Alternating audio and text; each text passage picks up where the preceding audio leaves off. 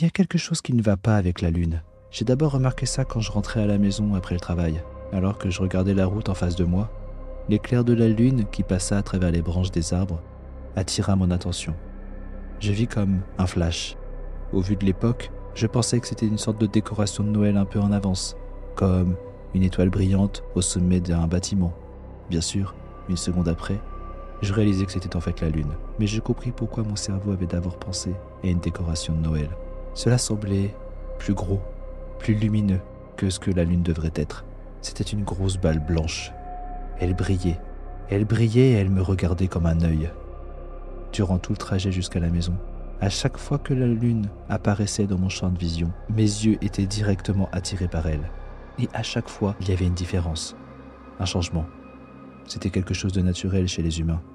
Les yeux étaient attirés par les choses qu'ils connaissaient, mais aussi par les choses inhabituelles, des choses qui sortaient de l'ordinaire. C'est pour ça que mes yeux ne pouvaient quitter la lune. À chaque fois qu'elle apparaissait, quelque chose changeait.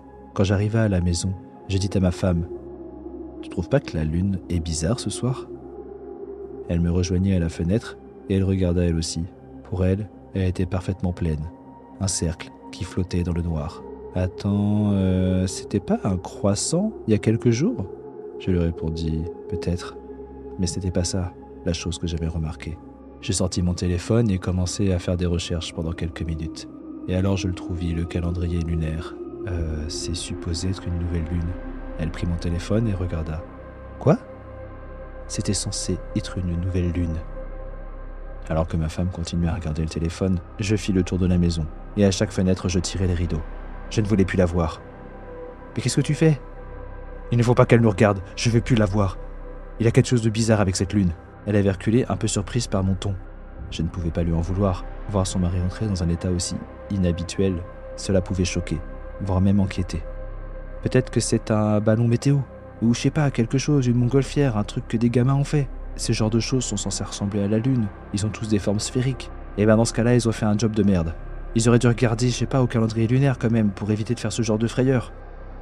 Alors que j'avais fini le rez-de-chaussée, je partis au premier étage. Mais au moment d'arriver près de la fenêtre, la météo venait de changer. Des énormes nuages étaient apparus dans le ciel, mais ils n'étaient pas devant la lune.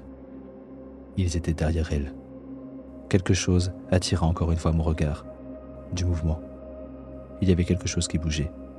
Je vis que la lune ondulait, comme une vague, comme un plan d'eau après qu'on ait lancé une pierre dedans. Et alors que les ondulations étaient de plus en plus fortes, de plus en plus grandes, la lune disparut.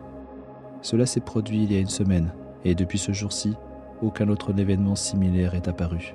Je pensais que c'était la fin et qu'on pouvait tourner la page. J'ai reçu un message. C'était un numéro inconnu.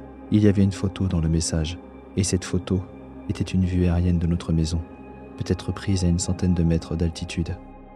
Mais en plus des images, nous avions reçu le même message. Nous vous observons.